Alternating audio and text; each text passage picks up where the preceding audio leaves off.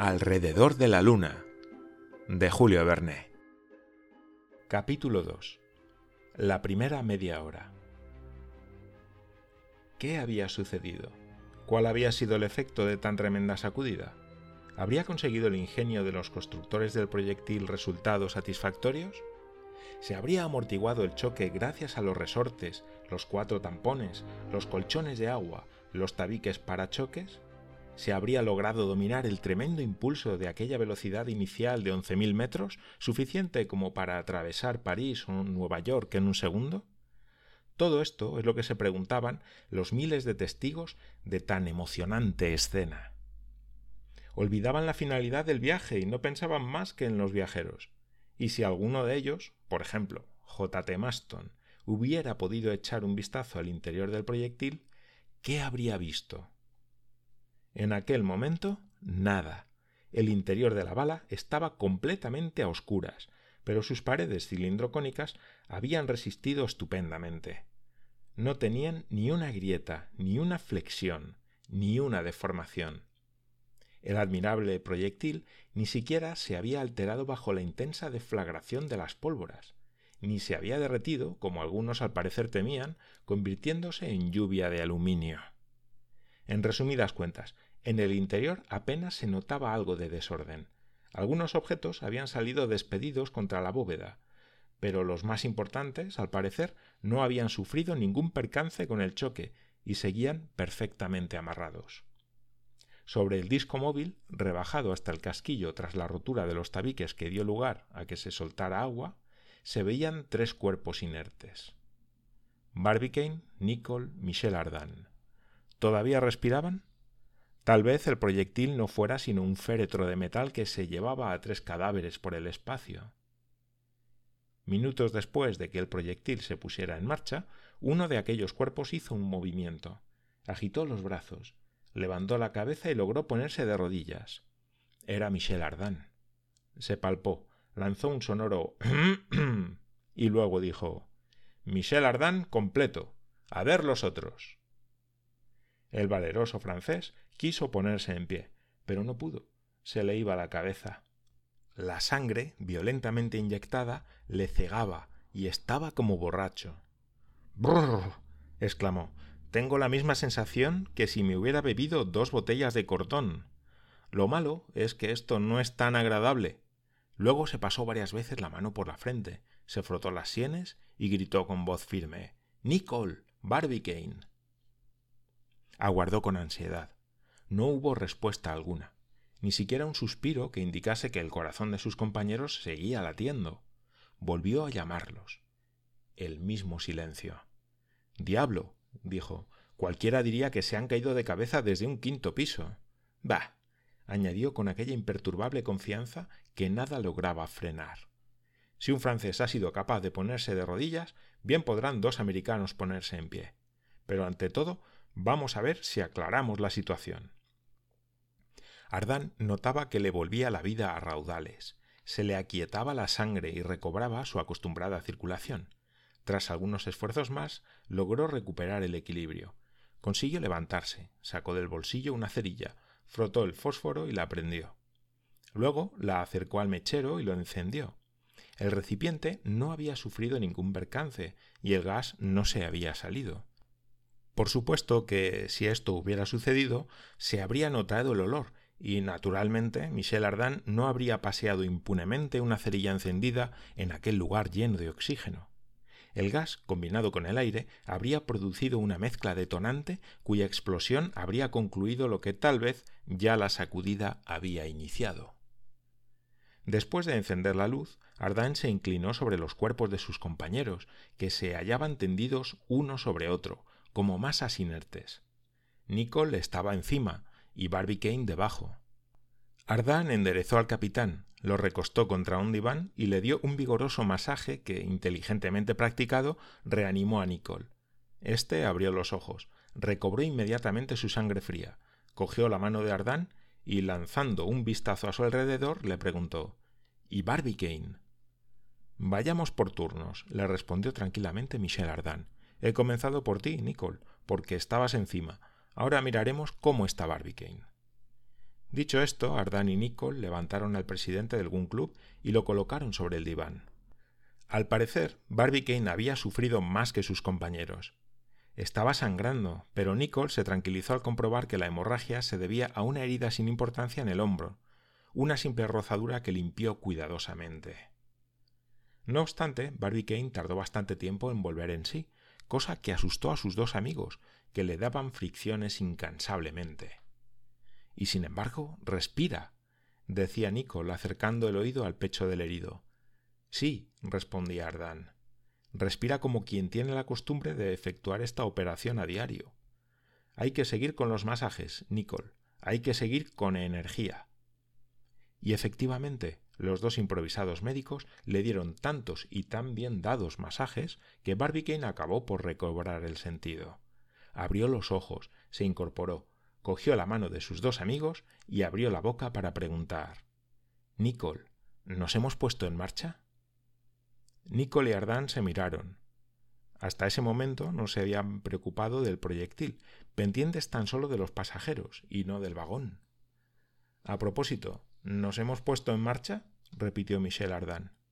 Mira que si estamos tan tranquilos sobre el suelo de la Florida, exclamó Nicole. O en el fondo del Golfo de México, añadió Michel Ardán. Solo faltaba eso, exclamó el presidente Barbicane. La doble hipótesis que acababan de sugerir sus compañeros produjo que inmediatamente recuperase el sentido por completo. En todo caso, todavía no podían pronunciarse sobre la posición del proyectil. Su aparente inmovilidad y la falta de comunicación con el exterior impedían resolver esta cuestión. Tal vez el proyectil recorría su trayectoria por el espacio. Tal vez se había elevado un poco y luego había vuelto a caer en tierra. O quién sabe si en el Golfo de México, cosa que podía ser factible dada la escasa anchura de la península de la Florida. El caso era grave y el problema interesante. Había que resolverlo sin tardanza. Barbicane, excitadísimo y venciendo su debilidad física merced a su energía moral, se puso en pie y se quedó escuchando. Fuera no había más que un profundo silencio, aunque el grueso acolchado bastaba para aislarlos de cualquier ruido de la tierra. Sin embargo, a Barbicane le llamó la atención el siguiente detalle. La temperatura del interior del proyectil era elevadísima. El presidente sacó un termómetro de la funda que lo protegía y lo consultó. El instrumento indicaba 45 grados centígrados. Entonces exclamó Sí, sí, nos movemos. Este calor agobiante se filtra a través de las paredes del proyectil. Se debe a la fricción de éste con las capas de la atmósfera. Dentro de poco disminuirá, porque ya vamos flotando en el vacío. O sea, que después de haber estado a punto de asfixiarnos, vamos a padecer unos fríos intensísimos. Entonces, Barbicane, ¿te parece que a partir de este momento estamos fuera de los límites de la atmósfera terrestre? preguntó Michel Ardan. Sin duda alguna, Michel. Escúchame, son las diez y cuarenta y cinco. Hace aproximadamente ocho minutos que nos pusimos en marcha. Resulta que si nuestra velocidad inicial no se hubiera reducido a causa de la fricción, en seis segundos hubiéramos podido atravesar las 16 leguas de atmósfera que rodean al esferoide. Perfectamente, respondió Nicole. Pero ¿en qué proporción calcula usted que disminuye la velocidad debido a la fricción? En un tercio, Nicole, respondió Barbicane. Es una proporción bastante considerable, pero según mis cálculos así es. De modo que si partimos con una velocidad inicial de 11.000 metros, al salir de la atmósfera la velocidad habrá quedado reducida a 7.332 metros. De cualquier modo, ya hemos superado esa etapa y... Y eso significa, dijo Michel Ardan, que nuestro amigo Nicole ha perdido las dos apuestas. Cuatro mil dólares porque el Columbia no ha estallado y cinco mil dólares porque el proyectil se ha remontado a una altura superior a las seis millas. Nicole a cumplir. Primero tenemos que comprobarlo, y luego ya pagaremos, respondió el capitán.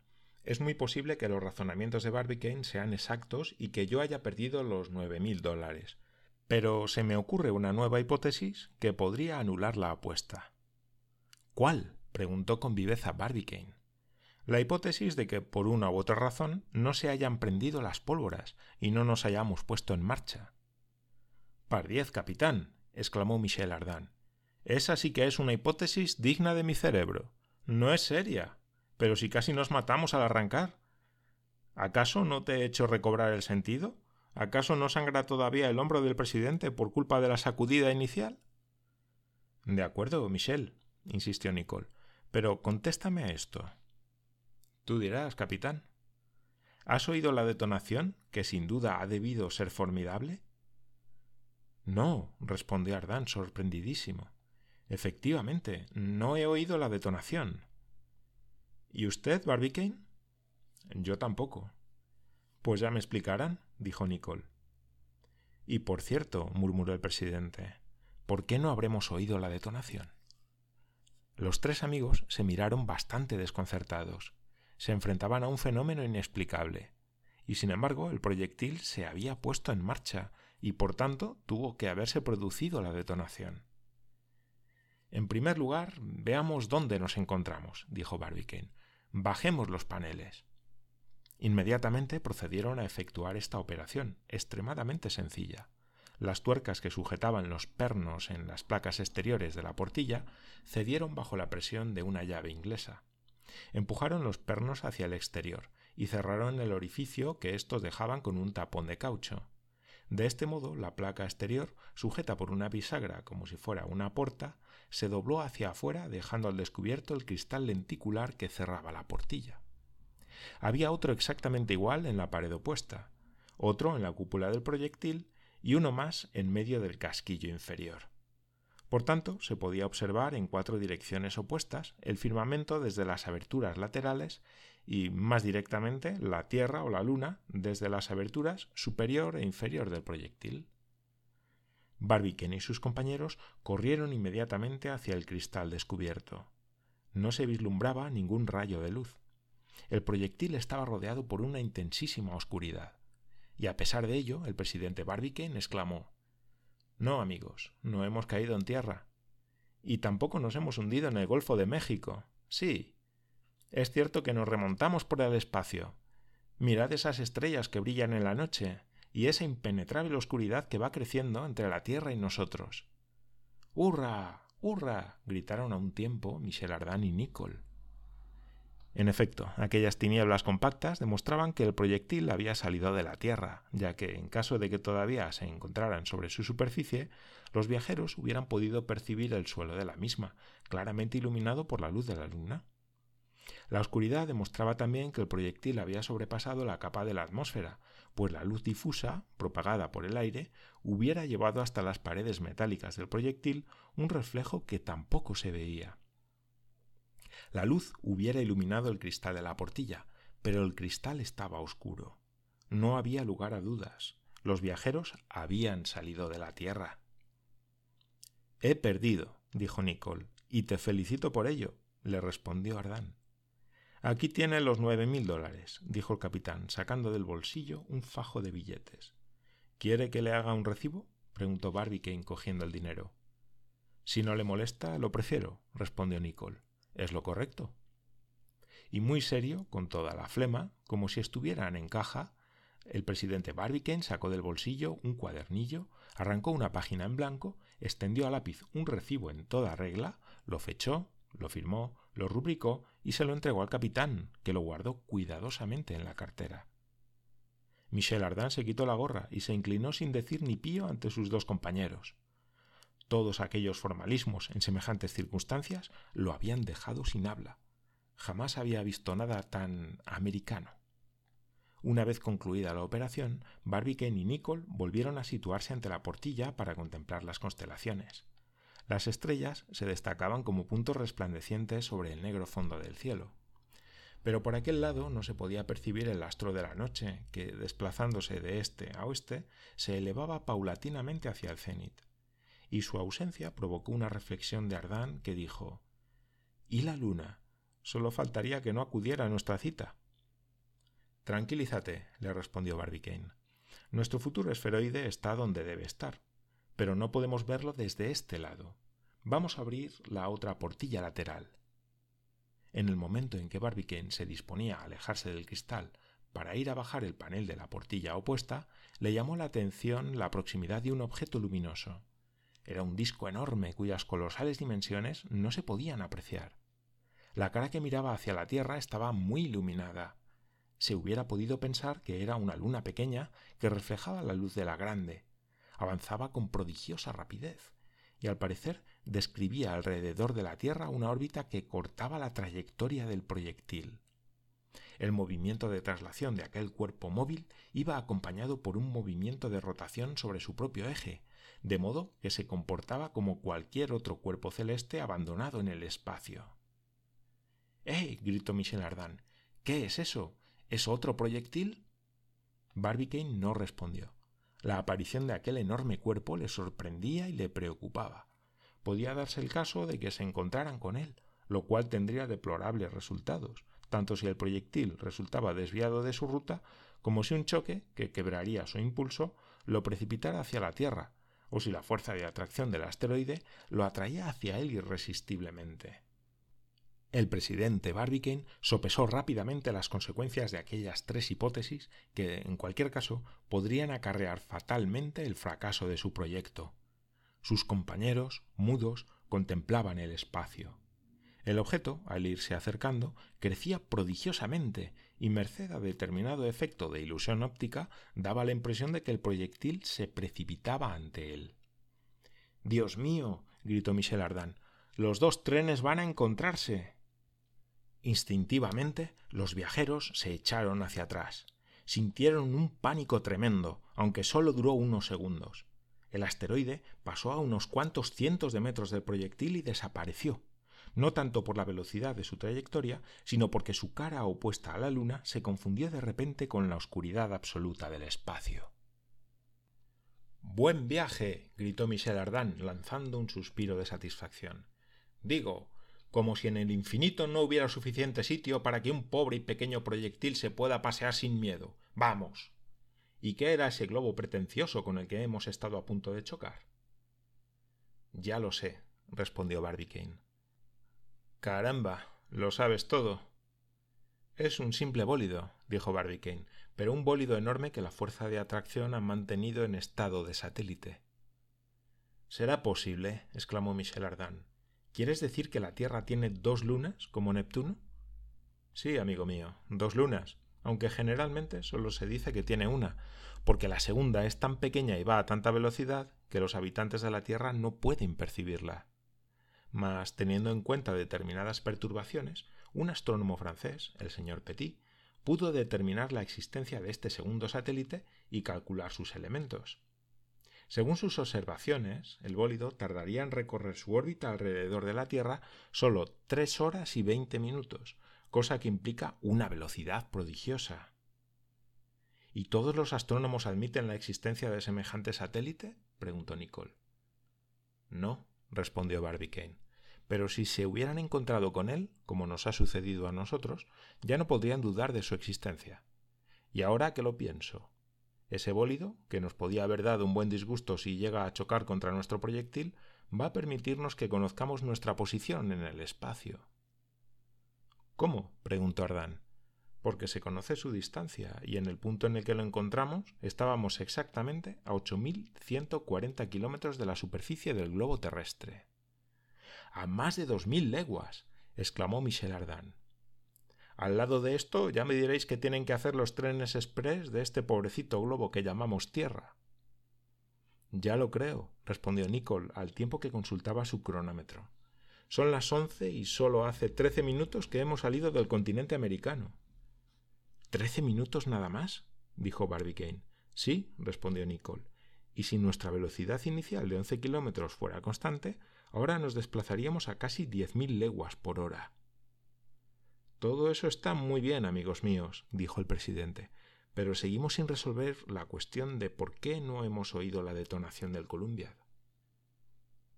A falta de respuesta, se interrumpió la conversación y Barbicane, aunque seguía dándole vueltas en la cabeza al tema, se dedicó a bajar el panel protector de la otra portilla lateral, cosa que realizó sin la más mínima dificultad.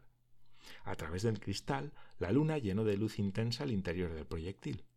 Nicole, que era muy ahorrador, apagó el gas, que resultaba inútil, y cuyo resplandor, además, molestaba para poder observar los espacios interplanetarios.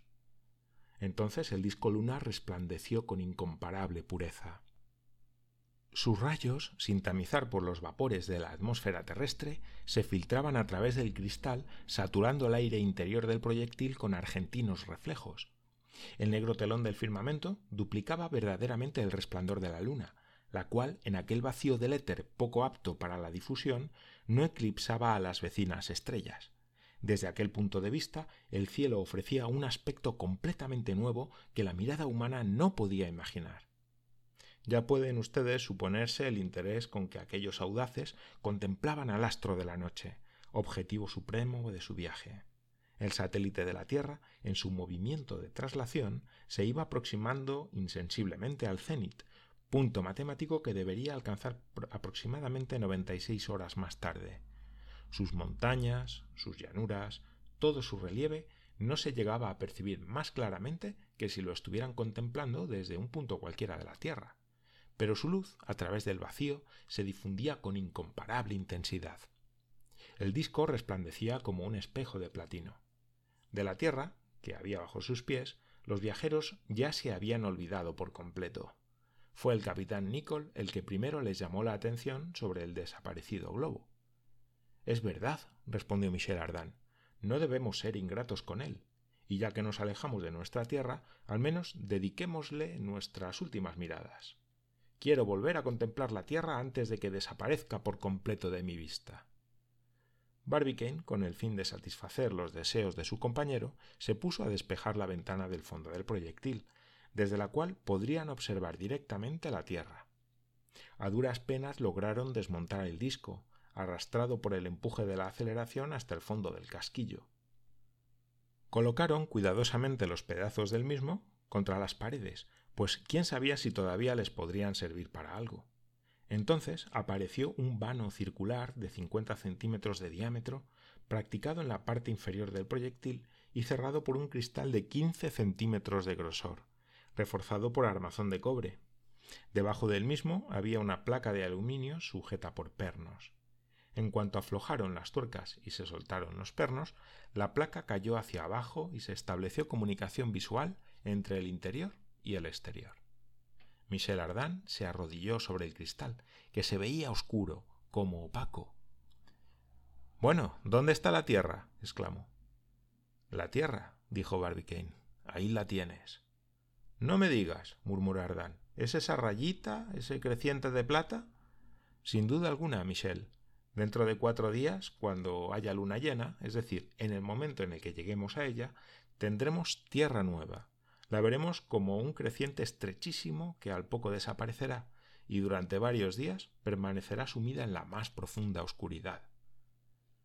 Con que eso es la Tierra, repetía Michel Ardan, contemplando con los ojos como platos aquella mínima porción de su planeta natal. La explicación del presidente Barbicane era correcta. La Tierra, en relación con el proyectil, entraba en su última fase se encontraba en su octante y mostraba un creciente que se recortaba finamente sobre el negro fondo del cielo. Su luz, que la densidad de la capa atmosférica hacía azulear, era menos intensa que la del creciente lunar, el cual mostraba considerables dimensiones. Parecía un enorme arco tendido sobre el firmamento. Algunos puntos intensamente luminosos, sobre todo en su parte cóncava, anunciaban la presencia de elevadas montañas pero a veces desaparecían bajo espesas manchas que nunca se ven en la superficie del disco lunar. Eran anillos de nubes dispuestos concéntricamente alrededor del esferoide terrestre. Sin embargo, y debido a un fenómeno natural idéntico al que se produce en la Luna cuando ésta se encuentra en sus octantes, se podía llegar a percibir todo el contorno del globo terrestre. Todo el disco resultaba bastante visible por un efecto de luz cenicienta menos apreciable que la luz cenicienta de la luna. No es difícil comprender la razón por la que su intensidad es menor. Cuando el reflejo se produce sobre la luna, se debe a los rayos solares que la Tierra proyecta sobre su satélite. Pero en este caso el fenómeno era inverso, es decir, se debía a los rayos solares que la luna reflejaba sobre la Tierra. Y resulta que la luz terrestre es aproximadamente trece veces más intensa que la luz lunar, debido a la diferencia de volumen de los dos cuerpos.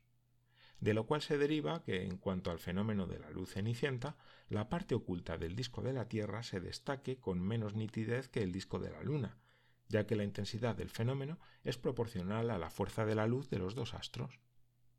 Hemos de añadir, además, que el creciente terrestre daba la impresión de formar una curva más alargada que la de un disco, puro efecto de irradiación. Mientras los viajeros intentaban penetrar con la vista las profundas tinieblas del espacio, un deslumbrante ramillete de estrellas fugaces se desplegó ante sus ojos. Cientos de bólidos, incandescentes al entrar en contacto con la atmósfera, dejaban sobre la oscuridad sus estelas luminosas, cubriendo con rayas de fuego la parte cenicienta del disco. En aquel momento, la Tierra se encontraba en su perihelio, y el mes de diciembre es tan propicio para la aparición de estrellas fugaces que los astrónomos han llegado a contar hasta 24.000 por hora. Pero Michel Ardan, desdeñando los razonamientos científicos, prefirió creer que la Tierra despedía con sus más esplendorosos fuegos artificiales a tres de sus hijos. Aquello era todo lo que alcanzaban a ver de aquel esferoide perdido en la oscuridad, astro inferior del mundo solar que, para los grandes planetas, se pone o sale como una simple estrella de la mañana o de la noche, imperceptible punto del espacio, aquel globo en el que habían dejado todos sus efectos, no era más que un creciente fugitivo. Durante un buen rato, los tres amigos, sin pronunciar palabra, pero unidos por el mismo sentimiento, estuvieron contemplándolo mientras el proyectil se alejaba a una velocidad que disminuía de manera uniforme. Luego se vieron invadidos por una somnolencia irresistible. ¿Era cansancio físico y cansancio espiritual? Seguramente, pues tras la sobreexcitación de las últimas horas que habían pasado en la Tierra, era lógico que se produjera semejante reacción.